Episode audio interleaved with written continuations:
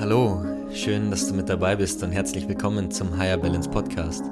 Dein Podcast für Higher Vibes und mehr Balance.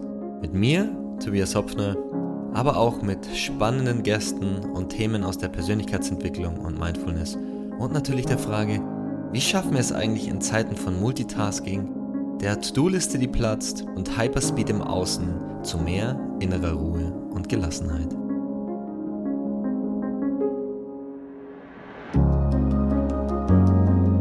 Schön, dass du wieder mit dabei bist bei einer neuen Folge des Higher Balance Podcast, dein Podcast für gute Vibes und mehr Balance und Tipps und Tricks, wie du deinen Alltag und in dem Fall heute deinen, deine Nacht optimieren kannst. Und wie gesagt, heute geht es um das Thema Schlaf und ich habe schon mal eine Folge dazu gemacht. In der Folge 36 spreche ich über Schlaf und ein paar Hacks, äh, sechs Stück an der Zahl, was du machen kannst heute einfach, weil das Thema so wichtig ist wieder eine Folge dazu mit weiteren Tipps und Tricks und Hacks, ähm, sozusagen als ähm, Aufbaufolge äh, zu der vorangegangenen ähm, äh, Folge, Folge 36. Wenn du sie noch nicht gehört hast, hör sie dir doch gerne mal an. Und ansonsten, ähm, ja, können wir aber auch direkt in die Stunde heute in den Podcast rein äh, jumpen. Und ja, Schlaf ist, denke ich, einfach was, was ähm, ja, alle Menschen bewegt. Ja, und es kursieren ja auch einige Mythen da draußen herum. Ja, Menschen, die wenig Schlaf brauchen, Menschen, die viel Schlaf brauchen. Was ist Schlaf? Ist es überhaupt wichtig? Ist es nicht wichtig? Und die Wissenschaft ist da mittlerweile schon recht klar. Also es gibt einfach einen Punkt, ein paar Punkte, die einfach sehr, sehr wichtig sind, die man beachten darf, äh, soll, kann, muss, wie auch immer. Ähm, Schlaf ist einfach extrem wichtig, um das Immunsystem zu stärken. Ähm, es fördert die Konzentration ähm, beeinflusst positiv deine Psyche und, und Emotionswelt. Du hast eine höhere Stressresistenz und was man jetzt auch weiß, und da äh, macht ja auch äh, Dr. Andrew Huberman äh, ganz viel Arbeit dazu, ähm, äh, Schlaf und, und einfach eine gewisse Anzahl an Stunden beugt Alzheimer vor und, und auch den Herz-Kreislauf-Erkrankungen. Ähm, und äh, du brauchst ja nur mal überlegen, irgendwie was passiert, wenn du einfach unter Schlafmangel leidest. Ja, es, ist definitiv, es wird definitiv irgendwann so sein, dass dein Immunsystem äh, angekratzt ist, äh, dass du einfach dich nicht so konzentrieren kannst, wie wenn du äh, genug geschlafen hast, es dir nicht gut geht ja, und deine, deine Psyche und deine Emotionswelt einfach negativ beeinflusst ist. Ähm, du bist einfach viel stressanfälliger und gereizter, die Zündschnur ist viel kürzer. Und ja, das, der letzte Punkt eben Alzheimer und Herz-Kreislauf-Erkrankungen, die merkst du natürlich nicht direkt und das ist ja auch so ein großes Thema oft Menschen, die vielleicht auch das Gefühl haben, sie brauchen nicht so viel Schlaf. Das sind halt einfach Dinge, die sich dann erst nach Jahren oder Jahrzehnten zeigen.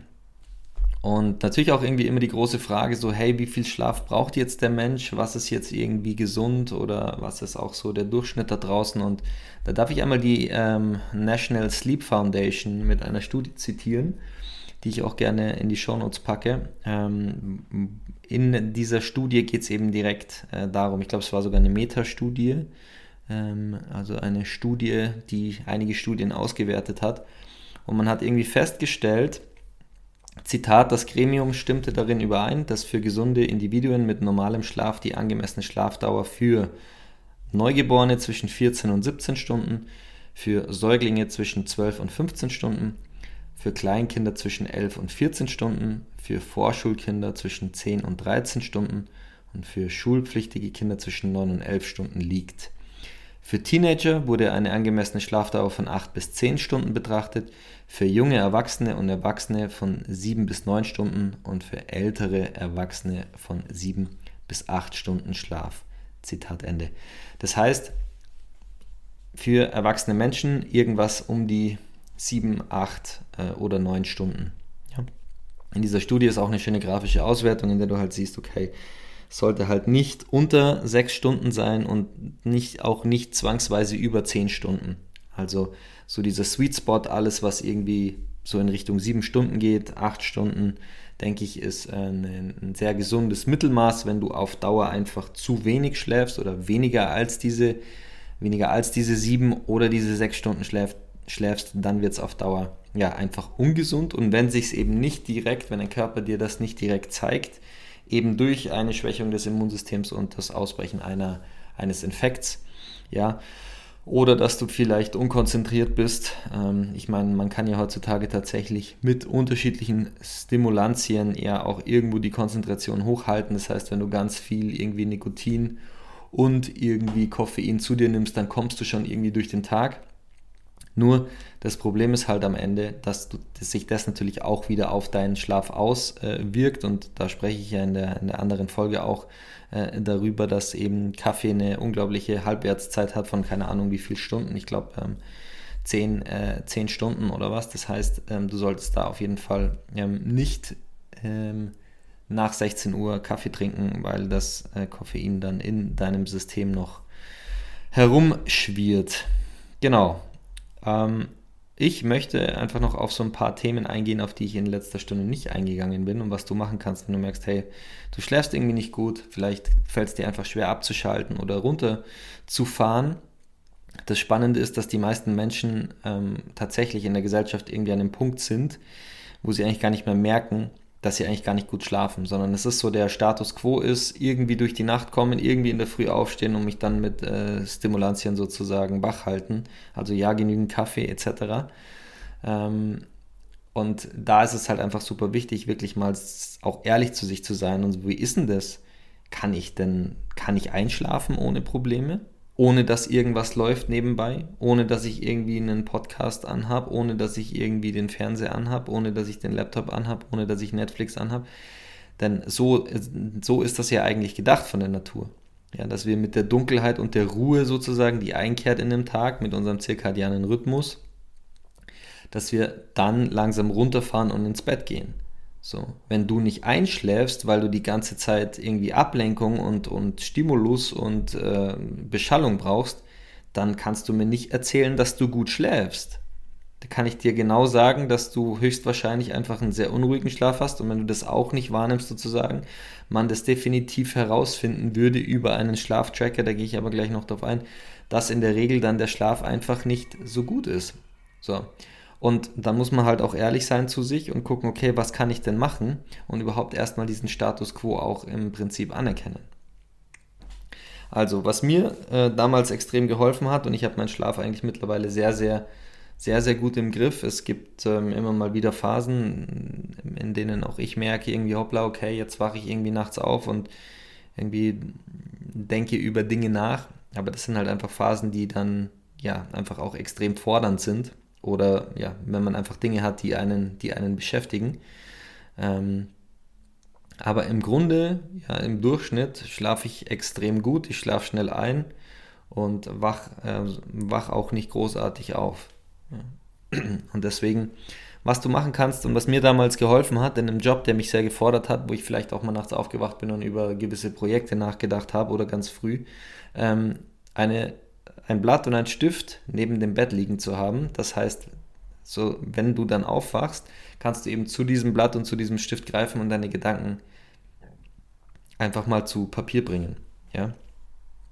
Das heißt, eine Art Block, also ein Block oder irgendwie ein Stift und Papier ähm, neben deinem Bett liegen zu haben, um dann in dem Fall sozusagen aufzuschreiben, was dir durch den Kopf herumspukt, damit du nicht dich krampfhaft an diesen Gedanken festhältst und dir ähm, du, dass du diesen Gedanken ja wieder in der Früh hast und dich dadurch wach hältst, sondern dass du diesen Gedanken zu Papier bringst und weißt, okay, es ist jetzt abgeschlossen und ich kann wieder irgendwie loslassen und äh, zurück äh, zu meinem Schlaf kehren. Also das ist ein Punkt, der super ähm, spannend ist, der super hilfreich und, und, und dienlich auch ist, wenn man eben nachts oft aufwacht und äh, über Dinge nachdenkt und gerade dann sich schwer tut, wieder einzuschlafen, weil man sich denkt, oh, ich darf es ja nicht vergessen. Dann eine Sache, die mir extrem hilft oder auch geholfen hat, Meditation oder Yoga Nidra zum Einschlafen. Also gerade so eine Körperreise zum Einschlafen, wenn du merkst, es fällt dir schwer und die, die Gedanken sind am Kreisen, dann würde ich da auf jeden Fall zu einer Körperreise greifen, die irgendwie irgendwas zwischen 10 und 15 Minuten dauert, die dich dann eben sanft in den Schlaf gleitet. Yoga Nidra ist, äh, sind, sind Dinge, also davon gibt es wirklich zuhauf mittlerweile in sämtlichen äh, Versionen und, und Längen mit unterschiedlichen ähm, Menschen, die das besprechen. Also da kann man sich wirklich auf YouTube ähm, einfach auch ähm, ja, äh, Interpreten raussuchen, mit denen man sich da wohlfühlt. Dann eine Sache, die auch ganz, ganz wichtig ist, die oft total unterschätzt ist, ist das Thema Atmung.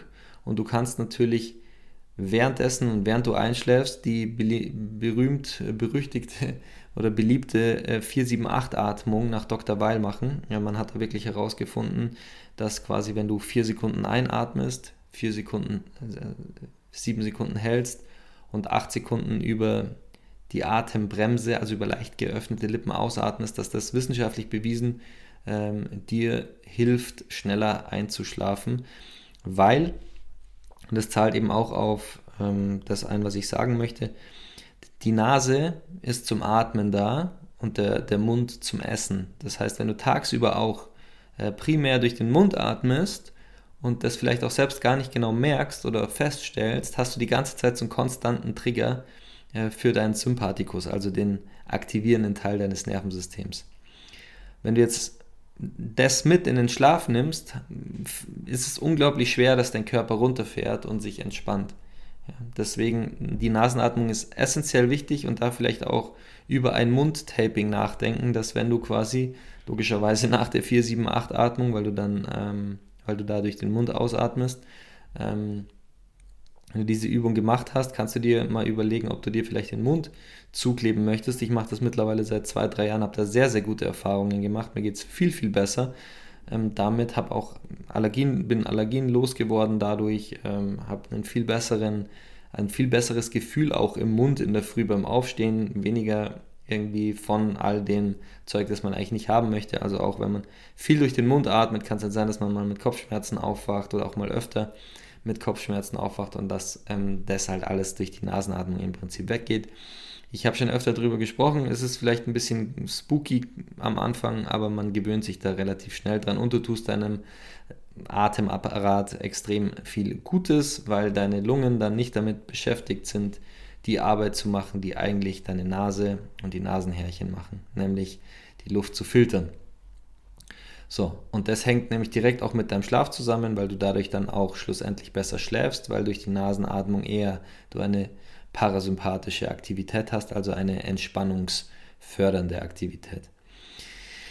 Dann ein weiterer Tipp, den solltest du allerdings mit deinem Arzt abklären. Ähm, du kannst dir mal überlegen, wenn du schlecht schläfst oder grundsätzlich auch so zu Winterdepression oder Verstimmung neigst, dass du mit 5-HTP substituierst, also 5-Hydroxytryptophan, ähm, ist zu weiten Teilen natürlich. Also es gibt es aus, aus dem Gryphonia, Gryphonia-Extrakt. Gryphonia ist eine Pflanze, die in Afrika wächst.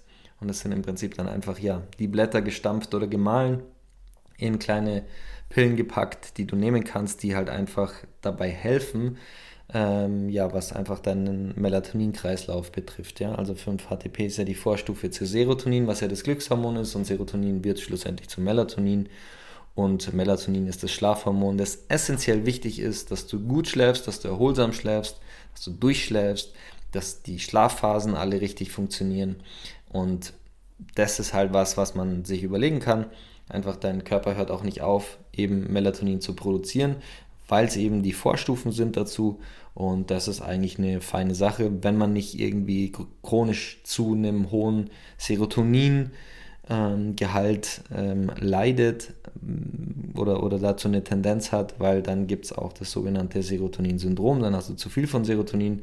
Das ist auch wiederum nicht gut, aber deswegen halt da, hör da auf deinen Körper ähm, nimm da eher eine geringere Dosierung und äh, sprech dich da mit deinem Arzt ab. Der wird dann halt draufschauen und sagen, ja, was wollen Sie damit oder ja, wird schon kein Problem sein oder wenn halt nichts vorliegt, wie ein Serotonin-Syndrom etc., dann ist das Ganze ja auch kein Thema.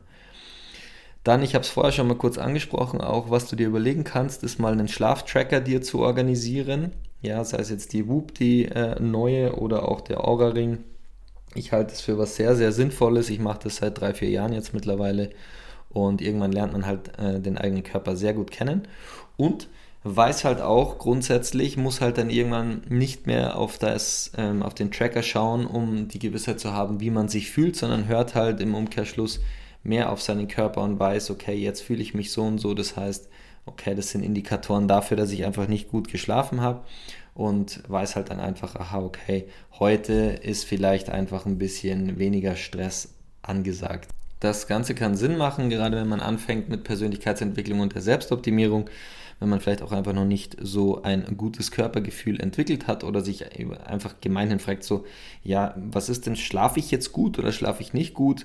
Ähm, und da vielleicht einfach mal eine gute Auswertung hat, einfach was die Herzratenvariabilität angeht, was deinen Puls angeht, so was die Schlaflänge, an, Schlafdauer angeht und vor allem auch was die unterschiedlichen Schlafphasen wie Tiefschlafphase, ähm, Rapid Eye Movement, also REM-Phase äh, etc. angeht und du ja da einfach mal eine gute Auswertung und auch eine gute Richtung hast und auch eine ja, halbwegs solide Analyse deines Schlafes hast.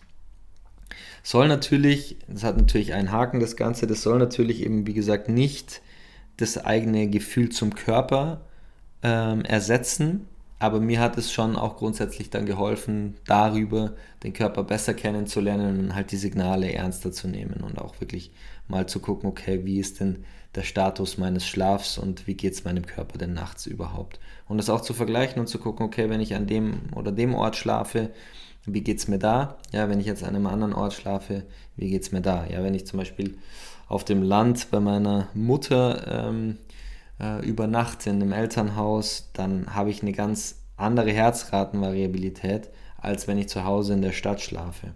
Ja, also das sind dann schon interessante Indikatoren, wo man halt einfach sieht, so okay, aha, an dem und dem Ort scheint halt der Körper sich einfach besser zu entspannen, wodurch man im Umkehrschluss auch wieder einfach so viel wie möglich von diesen Faktoren in seinen Alltag holen kann. Dann ein weiterer Punkt, der sich auf dein Schlafverhalten auswirkt, ist Stress. Ja, das heißt, grundsätzlich zum Thema Stress kann man Stunden, Tage lang referieren und äh, irgendwie darüber sprechen. Ähm, ich sage immer, Stress ist irgendwie nötig, um zu wachsen, aber zu viel Stress ist einfach, chronischer Stress ist einfach ungesund und nicht gut. Und wenn du zu viel Stress hast, ja auch harte Workouts am Abend sind zum Beispiel auch ein extremer Stressfaktor, der grundsätzlich in der Früh vielleicht als Impuls, den man setzt, um wach zu werden, ganz gut sein kann, der halt am Abend eigentlich eher vermieden werden sollte. Genau wie irgendwie bis kurz vorm Schlafengehen E-Mails lesen oder telefonieren oder halt irgendwie aktivierende Beschäftigungen, ja, die den Geist aktivieren, den Körper aktivieren. Das sind auf jeden Fall Dinge, die man vermeiden sollte für einen guten Schlaf. Und da so als ähm, Faustregel, ich mache zwei bis vier Stunden vorm Schlafengehen eigentlich keinen Sport mehr. Ja, weil mich das grundsätzlich dann eher aktiviert und ich so ab 11 Uhr nochmal so einen Second Wind bekomme, dass ich dann einfach so wach bin, dass ich dann, keine Ahnung, bis, ähm, bis, früh, bis in die frühen Morgenstunden eigentlich grundsätzlich dann wach bleiben könnte. Deswegen das vermeide ich auf jeden Fall, aber das kommt auch wieder auf deinen Schlafchronotypen an. Wenn du grundsätzlich eher jemand bist, der halt früher ins Bett geht und dafür früher aufsteht, ähm, dann kann das bei dir anders sein, aber so als Haus Faustregel, ähm, als, als Richtungs- als, als Formel sozusagen zwei bis vier Stunden vorm äh, zu Bett gehen keinen Sport oder keinen intensiven Sport mehr machen. Genauso verhält sich es mit Essen. Ähm, dein Körper äh, wendet einfach Energie auf, die ähm, ja, äh, das Essen aufzuspalten und zu verdauen. Und das ist einfach Energie, die dann der Hormonproduktion, wie jetzt dem, der Melatoninproduktion etc., wenn die dem Ganzen sozusagen dann entgegensteht. Genauso ist es mit Alkohol trinken. Alkohol ist entgegen der weitläufigen Meinung keine Entspannung. Ähm, Alkohol ist Stress für den Körper, auch wenn du in dem Moment das Gefühl hast, dass du dich entspannst, weil du durch, das, durch den Alkohol sozusagen halt in eine gewisse Lockerheit, Lockerheit reinkommst und du halt so eine gewisse Art der ähm, ja, also auf jeden Fall Entspannung erfährst, aber das eigentlich ähm, komplett der Gegenteil, das Gegenteil der Fall ist, weil dein Körper damit beschäftigt ist, den Alkohol zu verwerten, was im Endeffekt der Ethanol ist, was ja wiederum ähm, Gift ist und das Ganze sozusagen zu versuchen zu äh, verstoffwechselt und das auf jeden Fall ein Stressfaktor für den Körper ist. Und das sind ja auch grundsätzlich Themen, gerade jetzt, wenn du irgendwie von einem stressigen Arbeitsalltag nach Hause kommst, ja, greifen ja viele Menschen dann eben genau zu diesen Stimulantien, jetzt egal ob es Essen ist, egal ob es Alkohol ist oder egal ob es dann äh, Netflix und äh, Fernsehen ist. Ja, dieses Gefühl quasi, diesen Stress irgendwie loszuwerden oder halt in irgendeiner Form zu betäuben, um dann vermeintlich herunterzufahren, um zu schlafen. Was aber eigentlich passiert ist, dass du dein Nervensystem du dich in einer gewissen Weise ablenkst und natürlich in, in eine gewisse Entspannung gleitest dadurch, aber eigentlich auf physiologischer Ebene du deinen Körper dadurch quasi noch mehr stresst. Ja, und da würde ich halt einfach irgendwann ansetzen und gucken, okay, wie kann ich denn aus dieser Stressspirale rauskommen, ohne dass ich die ganze Zeit am Handy bin, ohne dass ich irgendwie Katzenvideos äh, binge oder Netflix oder wie gesagt jeden Abend meine zwei Bier oder meine zwei Gläser Wein brauche, um überhaupt dann zu schlafen. Ja, weil, wie gesagt, im Endeffekt, und das wirst du auch, wenn du deinen Schlaf trackst, merken, dass wenn du Alkohol trinkst, deine ganzen Werte absolut im Keller sind und es viel, viel schlechter ist, als wenn du nüchtern bist. Wie gesagt, aus besagtem Grunde, dass halt eigentlich eher nur ein betäubender, dass es dass halt irgendwie ein betäubender Mechanismus stattfindet, aber halt kein erholsamer Mechanismus. Und das ist ja das, was du möchtest. Du möchtest dich ja in der Nacht erholen beim Schlafen und dich nicht nur betäuben.